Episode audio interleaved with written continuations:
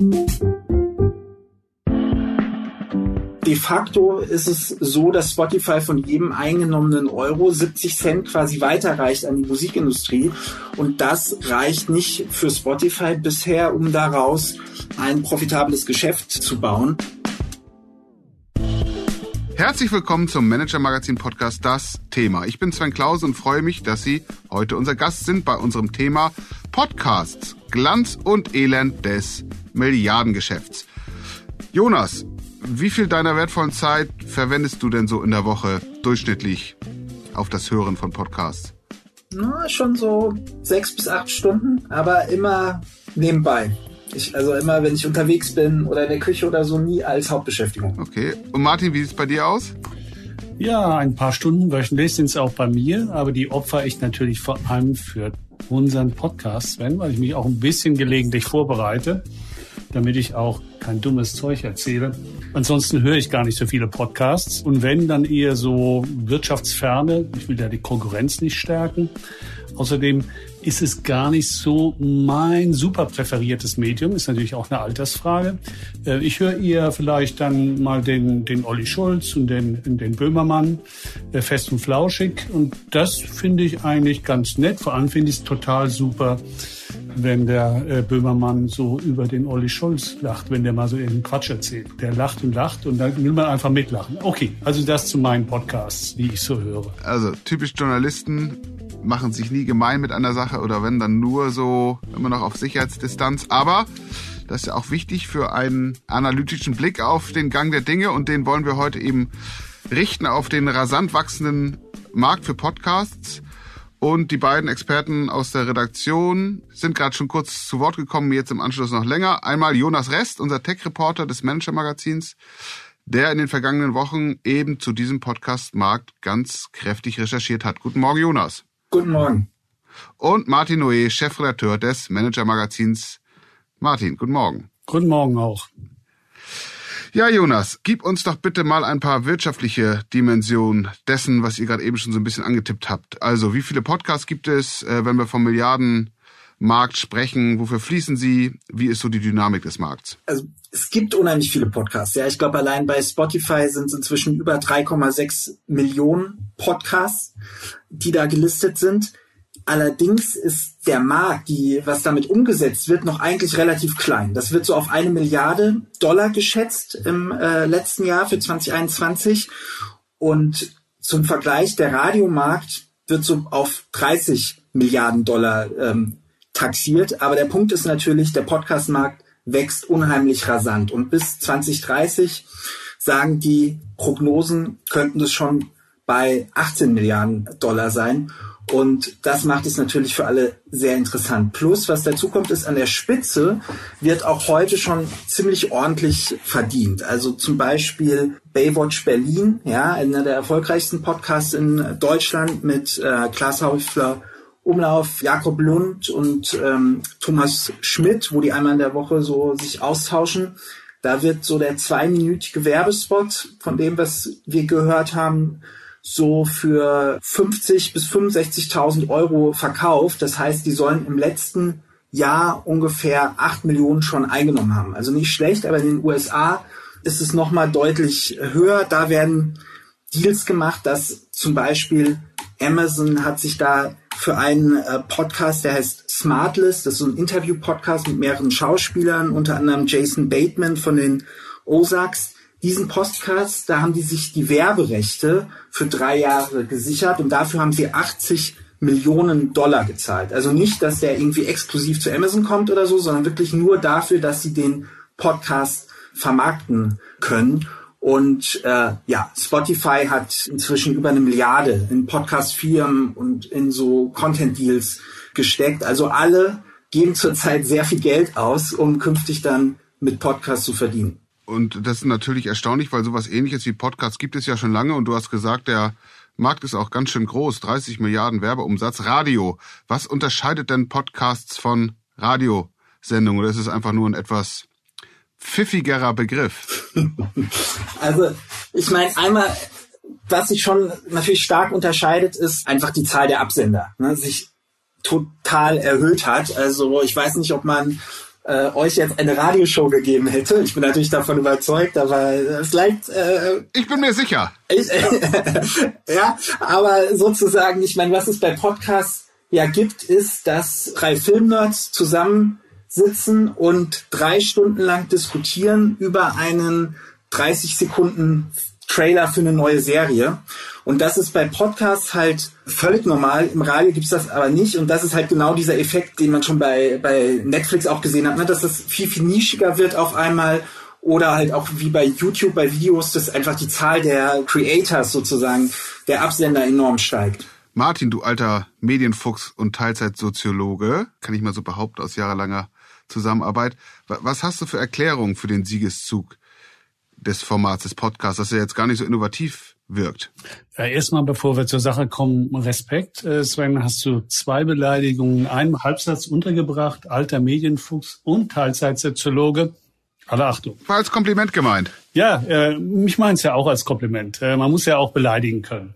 Aber kommen wir mal zur Sache. Ein aktueller Anlass dafür, dass Podcasts so erfolgreich sind, ist natürlich die Pandemie. Viele Leute hatten Langeweile und irgendwie wollte man die vertreiben, wenn man zu Hause war. Und man hätte sich zwar auch Passions legen können, aber irgendwie fanden die Leute dann doch den Podcast besser. Also muss es auch noch weitere Gründe geben, ne, warum man ausgerechnet dieses Mittel nimmt, um die Langeweile zu vertreiben. Ich sehe da drei weitere. Aus Befragungen etwa der Landesmedienanstalten wissen wir, dass Podcasts sehr oft von eher jüngeren und auch eher gebildeteren Leuten eher nebenbei gehört werden. Ne? Also sprich, man macht meistens noch irgendwas anderes, so äh, wie, wie auch Jonas das vorher gesagt hat. Nee, höre ich einfach noch so nebenbei. Man bügelt, kocht oder was weiß ich, fährt U-Bahn. Und es kommt zum gewissen Trend zum Multitasking entgegen. Ne? Erster Punkt. Ähm, das äh, ist ja so, äh, man könnte auch kritischer sagen, so einen gewissen Hang zur Selbstoptimierung und oder der Unfähigkeit, um mal ganz böse zu sein, mit sich alleine zu sein.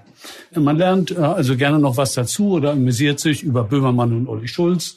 Zweiter Punkt war das. Der dritte, den ich nennen möchte, ist, und ist vielleicht der wichtigste, ist der technische Fortschritt in Gestalt des Smartphones. Das Smartphone gibt's ja natürlich auch schon eine Weile, aber inzwischen ist es ein wirklich ständiger Begleiter von uns allen. Es ist leicht zu bedienen, es bietet mir eine große Anzahl von Podcasts und ich kann sie jederzeit abrufen. Also nichts Lineares, immer wenn es mir gerade passt.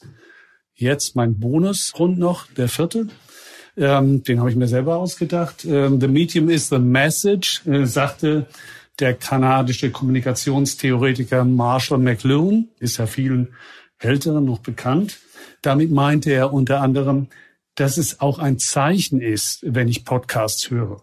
Das heißt, ich sende damit eine Botschaft aus. Hm, anders als wenn ich jetzt mit einer, sage ich mal, Tageszeitung in der Bahn sitze, merkt man vielleicht, meint man vielleicht, wenn ich Podcast höre und das meinen Freunden erzähle, dass ich auf der Höhe der Zeit bin.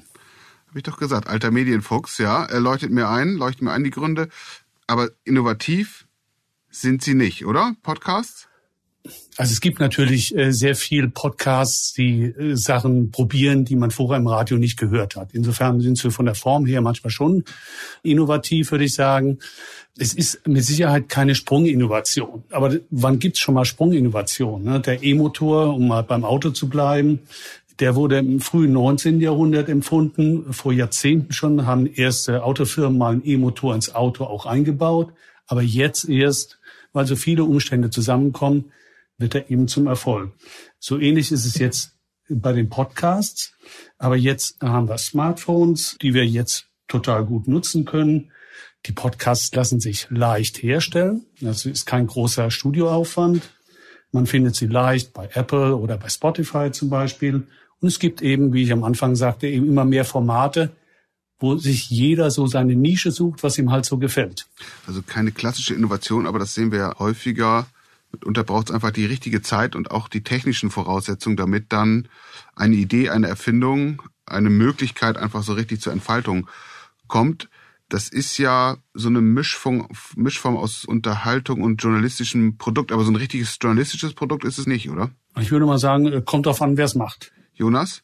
Also was man sieht sicherlich ist, dass es eine gewisse Entwicklung gibt. Ne? Also dass also angefangen hat das ja mit diesem klassischen Laber-Podcast sehr lange, aber es werden jetzt schon auch aufwendigere, auch investigative Formate produziert. Ne? Also zum Beispiel letztes Jahr einer der erfolgreichsten äh, Podcasts war Cui Bono von äh, Studio äh, Womans. Ne? Das ist, sind die, die auch äh, Baywatch Berlin machen. Und die haben äh, äh diesen Podcast eben gemacht über den so in die Verschwörungstheoretiker-Szene abgerutschten äh, Ex-RBB-Moderator äh, Ken Jebsen. Ne? Und der Podcast war schon relativ teuer. Also der hat so über 100.000 äh, Euro gekostet oder sogar 150.000 Euro, glaube ich, gekostet.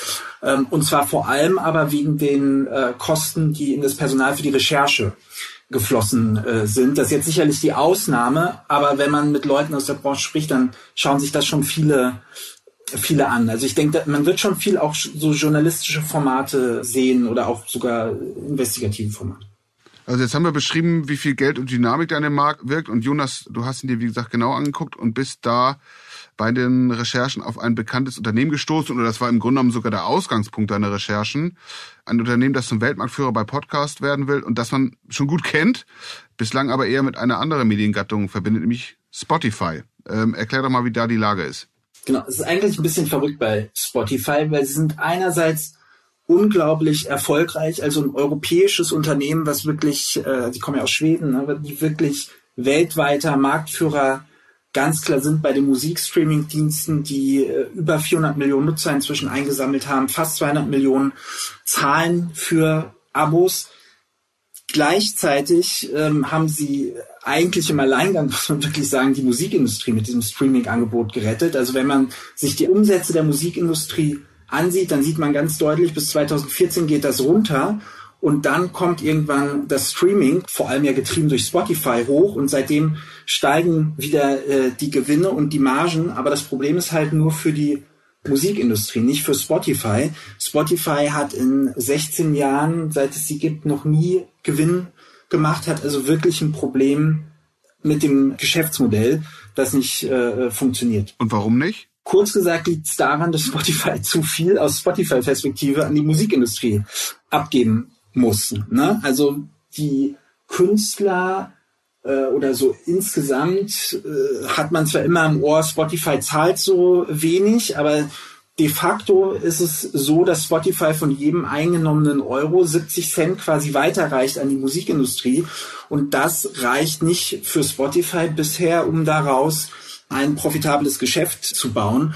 Und ähm, obwohl äh, Spotify ja sozusagen von außen erstmal ähnlich wie Netflix wirkt, bedeutet das, dass Spotify sich halt nie in diese Gewinnzone skalieren kann. Ne? Netflix kann ja irgendwann einfach die Kosten umlegen auf mehr Nutzer und äh, ist so ein profitables Unternehmen gewesen, aber bei äh, Spotify passiert dieser äh, Effekt einfach, stellt sich nie ein letztendlich. Ne? Und das ist ein enormes äh, Problem für Spotify.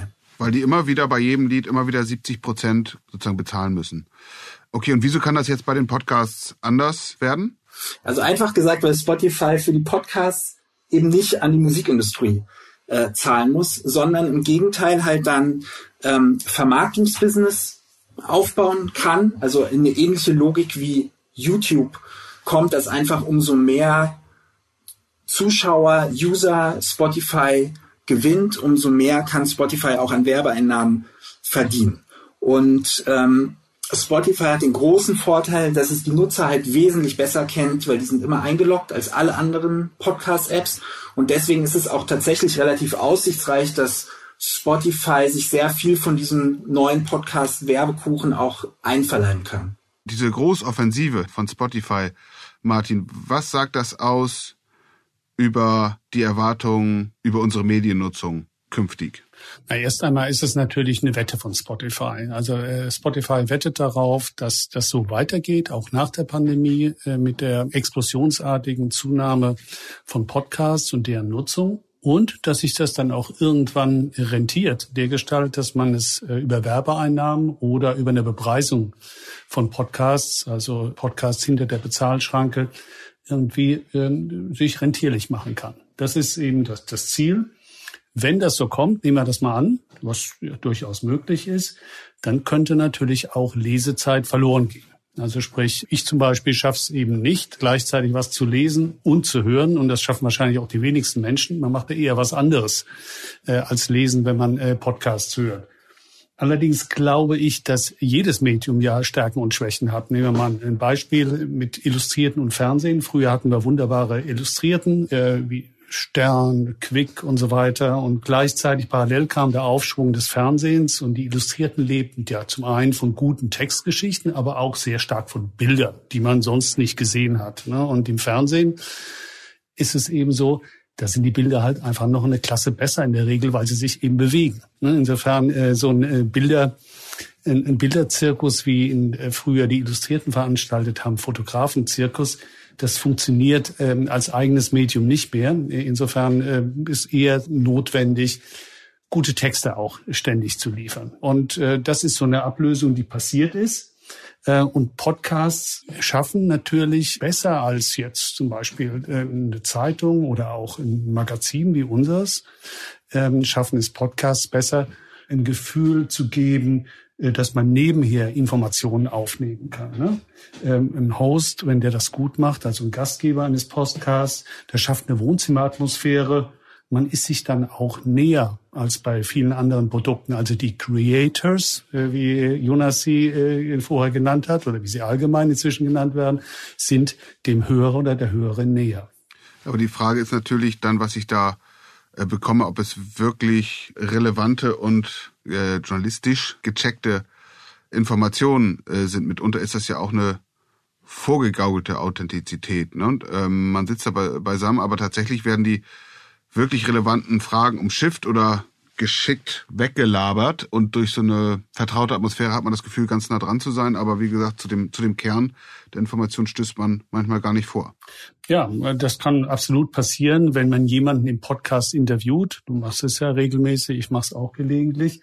Dann macht man das als eine Art freundlicher Gastgeber. Also man lässt den Interviewten erzählen, anstatt ihnen ständig mit vielleicht Fragen zu löchern, die ihm unangenehm wären, weil dadurch eine Gesprächsatmosphäre entsteht, die die eigentlichen Stärken des Podcasts, nämlich eine Öffnung des Gesprächspartners zu erreichen und ähm, ein Thema mal leichtfüßig ähm, äh, durchzusprechen, dann eben ähm, ja mal ver verbirgt, ne, wenn man das zu hart macht. Insofern äh, würde ich zum Beispiel den früheren Wirecard-Chef äh, Markus Braun, äh, der hat im Moment eh keine Zeit, weil er im Gefängnis sitzt, aber den würde ich zum Beispiel nicht in den Podcast holen, weil das würde der Wahrheitsfindung nicht dienen, wenn ich mit ihm fragen würde, wie, wie, wie lief denn das damals so mit Wirecard? Er würde mir irgendwas erzählen. Ähm, insofern wird es in Zeiten wie diesen, wo ja auch eigentlich immer mehr gelogen wird, habe ich den Eindruck, ja, äh, wird es umso nötiger sein, dass man auch kritische Medien hat, dass man Interviews, sei es im Fernsehen, sei es in Print oder in Online-Medien, kritisch und hart führt. Ne? Aber dafür ist der Podcast nicht das Richtige. Ich würde sagen, alle Medienformen haben ja ihre Existenzberechtigung. Es ist ja auch nicht so, dass das Radio untergegangen wäre durch das Fernsehen, dass man nichts mehr liest. Man liest ja heute, glaube ich, mehr Bücher sogar, äh, jedenfalls ein Teil der Menschen liest mehr Bücher, als es früher der Fall war. Ich glaube, die Medien werden sich gegenseitig Konkurrenz machen, die Medienformen auch, aber keins wird untergehen. Man wird im Gegensatz, und das ist natürlich ein großer Vorteil von Konkurrenz, die Stärken stärken. Ne? Man wird also sich ausformen in die Richtung, die es der Hörer oder der Leser oder der Zuschauer erwartet. Jonas, zurück zu Spotify und deren Podcast-Plan, deren Plan sozusagen dieses Medium für sich auszuformen. Was spricht dafür, dass der Plan aufgeht? Dafür spricht, dass Spotify inzwischen schon eine sehr gute Marktposition erreicht hat. Also in den USA hat Spotify im letzten Jahr Apple abgelöst als Nummer eins ähm, Podcast-Plattform.